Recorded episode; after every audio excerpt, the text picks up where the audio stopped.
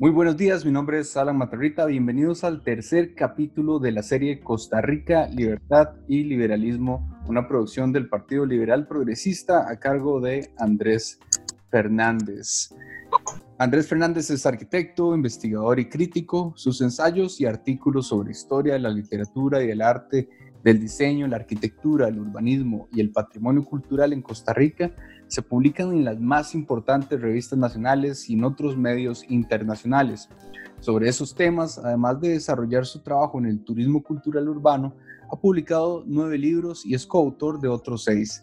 Además es cronista de la ciudad de San José, es profesor e investigador a tiempo completo de la Universidad Veritas y en el 2015 recibió el Premio Nacional de Gestión y Promoción Cultural que por primera vez otorgó el Ministerio de Cultura y Juventud.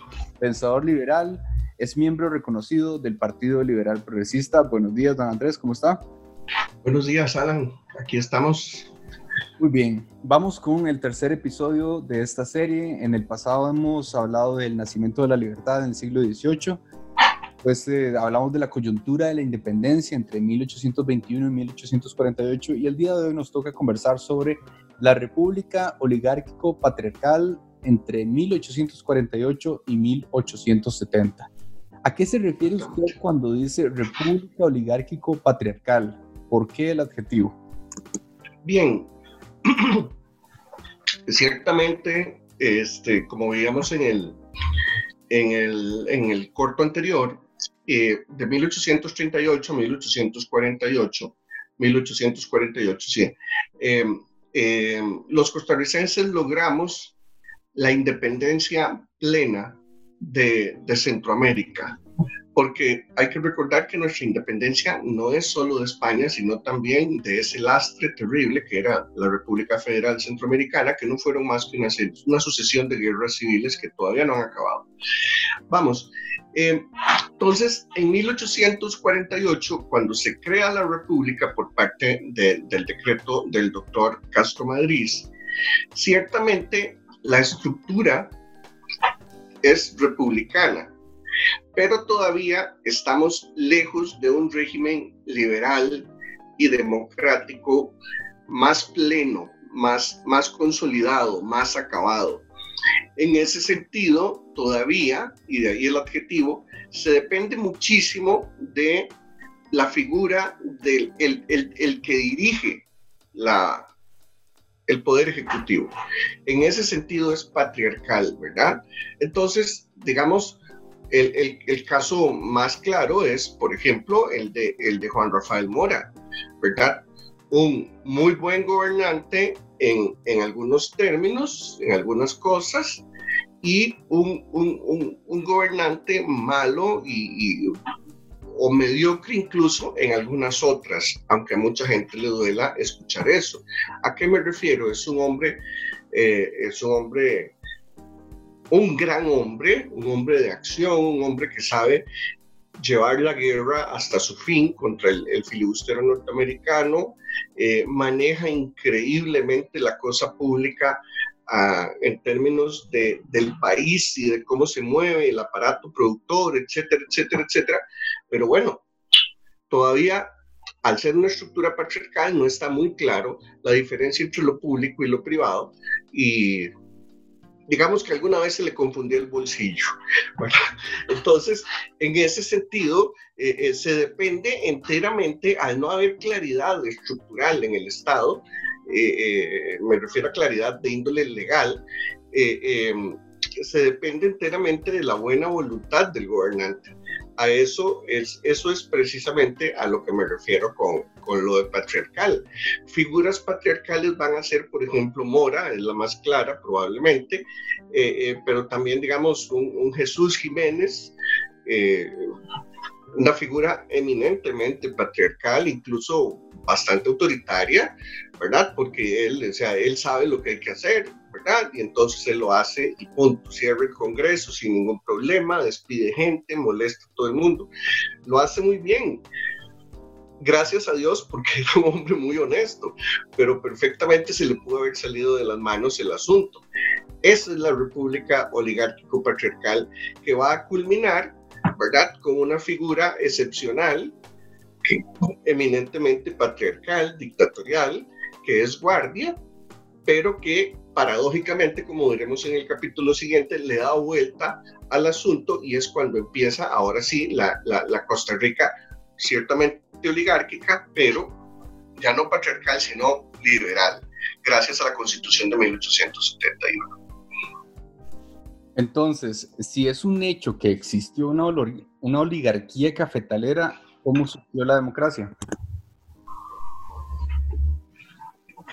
Todos estos, todos estos gobernantes patriarcales, sin excepción, devienen de una u otra forma de la oligarquía cafetalera, sea porque son oligarcas, ¿verdad?, cafetaleros, como el caso de, de Mora, por ejemplo, o porque, porque devengan de ella en segundo grado, como el doctor Castro o como el, doctor Jesús Jiménez.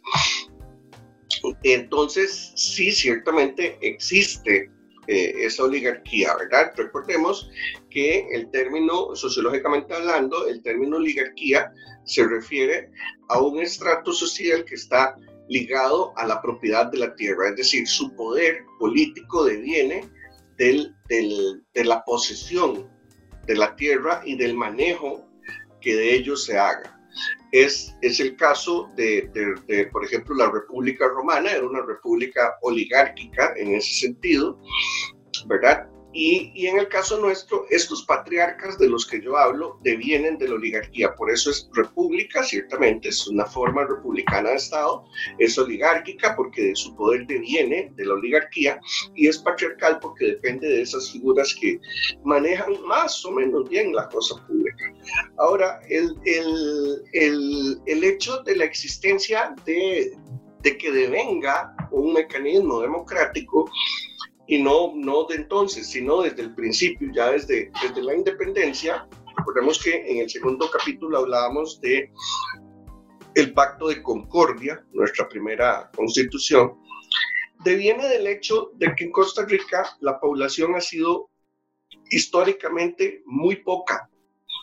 Y entonces, eh, al no haber mano de obra indígena esclava, al ser reducida por la misma pobreza del país, la mano de obra eh, negra, africana, esclava, el labrantín del que hablábamos, del, cual nace la libertad en Costa Rica, el, labrador, ese pobretón, eh, medio español, medio mestizo, con un poquito de sangre negra por ahí metida, eh, es propietario.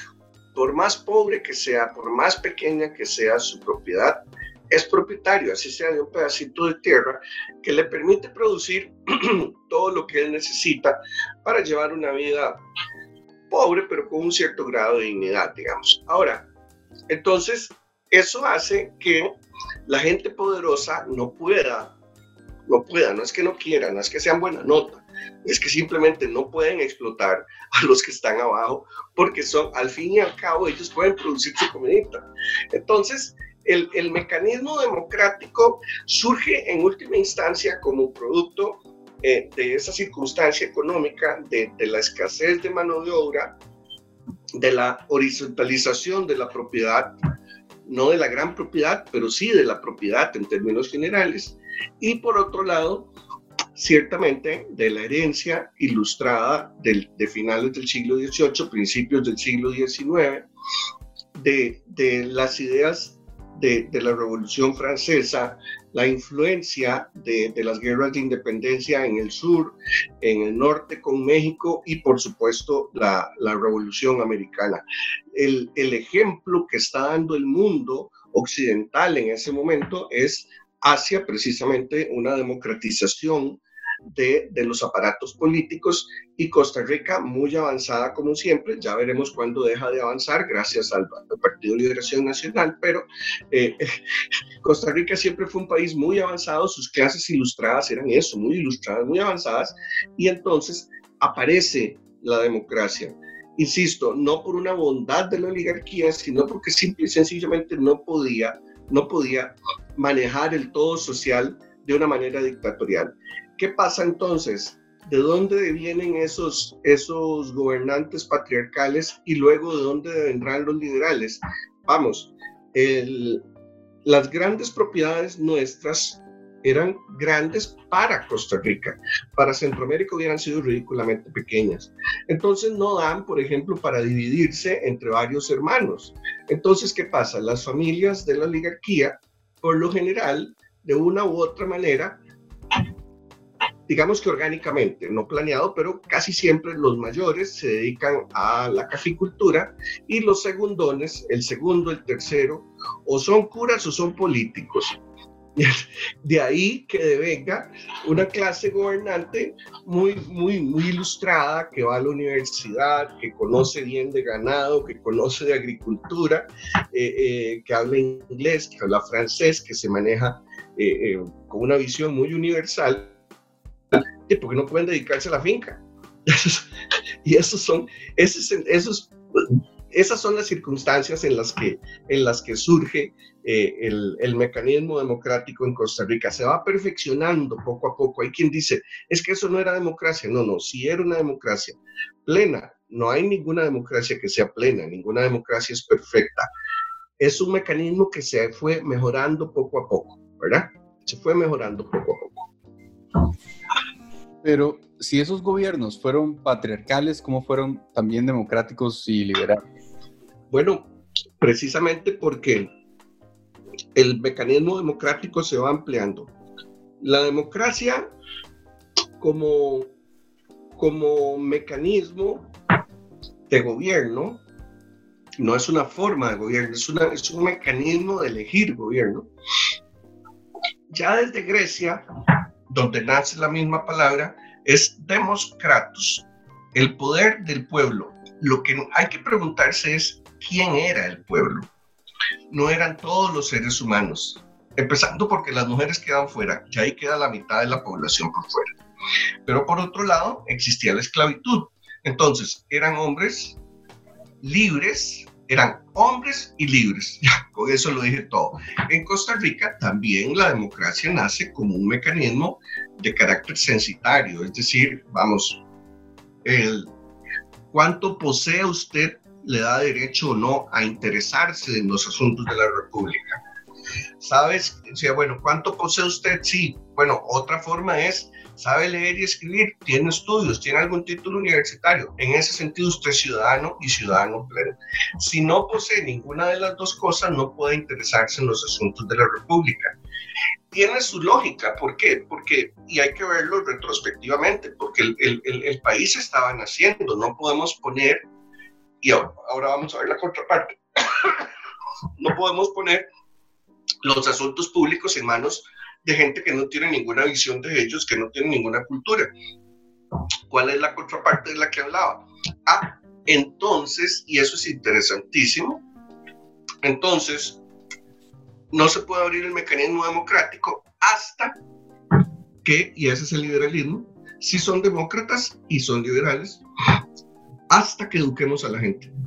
Y entonces ahí tenemos, por ejemplo, a un Jesús Jiménez, que lo mencionaba ya en una entrevista con, con, mi querido amigo y copartidario eh, eh, Eduardo Urenes, 1868, con la, con, la, con la constitución del 68, don, don Jesús Jiménez aprueba la ley de educación pública, donde se declara que la educación primaria es eh, eh, gratuita, obligatoria y costeada por el Estado. Le señalaba yo, Eduardo, ese día que la, la, la ley, una ley similar en Inglaterra, en Inglaterra solo es de 1870. O sea que Costa Rica estaba más avanzado esos gobiernos de figuras patriarcales, como Jesús Jiménez, estaban más avanzados que la misma Inglaterra. Sí, su figura era patriarcal, pero ciertamente eran liberales y por lo tanto, para ampliar el mecanismo democrático, pretendieron educar a la gente. Eso es, eso es un, verdaderamente, eso es un ejemplo extraordinario de lo que ha sido Costa Rica. Estas figuras se preocupan por eso. Ya Mora, por ejemplo, para no hablar de Carrillo, que se nos sale del canasto, pero Mora es el, el, el, prototipo de lo que es el, el, el gobernante patriarcal pero Yamora se preocupó enormemente por la educación en toda la República, es decir, en los cuatro pueblos que éramos, porque éramos pequeñísimos. Yamora se preocupó porque hubiera, por ejemplo, escuelas en, en todos los pueblos, ¿verdad? Eh, Carrillo, insisto, se nos sale del canasto, pero ya Carrillo ah, se había preocupado, por ejemplo, de algo interesantísimo que es la educación de la mujer. Recién fundada la República, Castro Madrid pretende que se eduque a las niñas. Eso es avanzadísimo, estamos hablando de 1848, ¿verdad? Mediados del siglo XIX, y este hombre quiere que se eduquen a las mujeres. Mientras que todavía a estas alturas hay países donde la mujer sufre discriminación de índole educativa, laboral, etc. Perdón, estos tipos están hablando de educarla. Eh, en los años 40, ¿verdad? lo que era la Casa de Enseñanza de Santo Tomás se convierte en la Universidad de Santo Tomás, que se ve sumamente fortalecida, dicho sea de paso, en el gobierno de Mora. Cuando se le construye además, en esos años, se le construye además un edificio con las mejores condiciones, ¿verdad? La mejor infraestructura para la universidad. Es el primer edificio notable de la ciudad de San José. Entonces, vemos una preocupación que va desde el mínimo de educación hasta el máximo, la educación superior, eh, de parte de estos gobernantes de índole patriarcal, pero que son eminentemente liberales por ello y que a lo que están apuntando es a educar a la gente para poder abrir el espectro en el aparato democrático. Hay un, un, muy hermoso cuento de, de nuestro gran escritor eh, González Celedón, el famoso Magón, donde él cuenta cómo fue su graduación en, el Instituto Nacional, que funciona, que es el colegio de secundaria de la Universidad de Santo Tomás. Eh, y el, ¿verdad? Es, es, muy hermoso porque, porque Magón cuenta cómo él él viene de, muy abajo, es un hombre pobre y cuenta cómo está presente su padre, un hombre pobre, pero bueno, resulta que por, una circunstancia el, general guardia se fija en ese muchachito despierto, inteligente, lo apadrina para que estudie, él se gradúa, pues, se gradúa como los grandes, etc. Y vea usted, llega a ser no solo nuestro primer escritor, porque es los primeros cuentos aquí propiamente son de, Magón, hay, hay, antecedentes y todo lo que se quiera, pero Magón es el que de verdad logra una verdadera, una, condensar verdaderamente nuestra literatura en esos inicios. Y, y, luego llegas a prestarle servicios eminentísimos como diplomático, ¿verdad? En el extranjero, en los Estados Unidos, etcétera, eh, al país. Ese es precisamente un muy claro ejemplo de cómo funcionan esos gobiernos patriarcales, pero que a la vez son liberales y buscan expandir la democracia, ¿verdad? Vamos, el, el, la educación es la herramienta para hacer del hombre algo más que un animal, es para hacerlo un ser humano pleno y por lo tanto capaz de cultivar su libertad. Es precisamente de lo que trataron estos, estos gobiernos. Ahora, podría pensarse, y, con razón, si no fueron más allá. Bueno, Mora, por ejemplo, abre el Hospital San Juan de Dios, que va a cumplir una función social importantísima. Es decir, salud y educación, cosas de las que hoy todavía Costa Rica se, se vanagloria, tienen profundas raíces en las épocas donde estos gobernantes ilustrados, protoliberales o liberales plenos, eh, gobiernan el país con, con muchísima inteligencia, con muchísima preclaridad. Es decir, las ideas liberales hicieron de Costa Rica lo que es hoy. No, no hubiese sido de otra manera. El caso, eh, el, el espejo el espejo roto, lamentablemente, lo tenemos en el resto de Centroamérica. Váyase del San Juan para arriba y veas el cuadro social.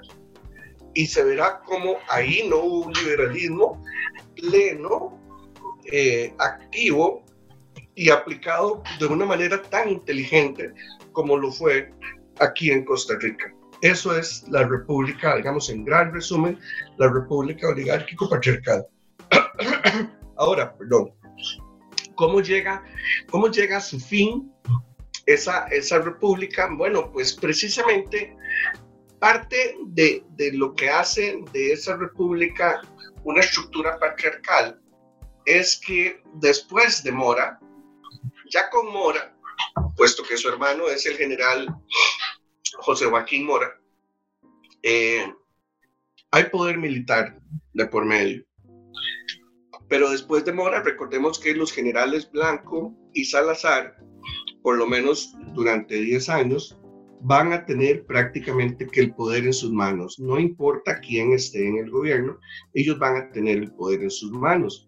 Entonces, eh, cuando se da el gobierno de Jesús Jiménez, 68-70, se piensa de parte de, algunos grupos oligárquicos en buscar otro militar, don Jesús ha desplazado a Blanco y a Salazar, buscar otro militar que dé un golpe y se convierte en un títere de, sus grupos de interés.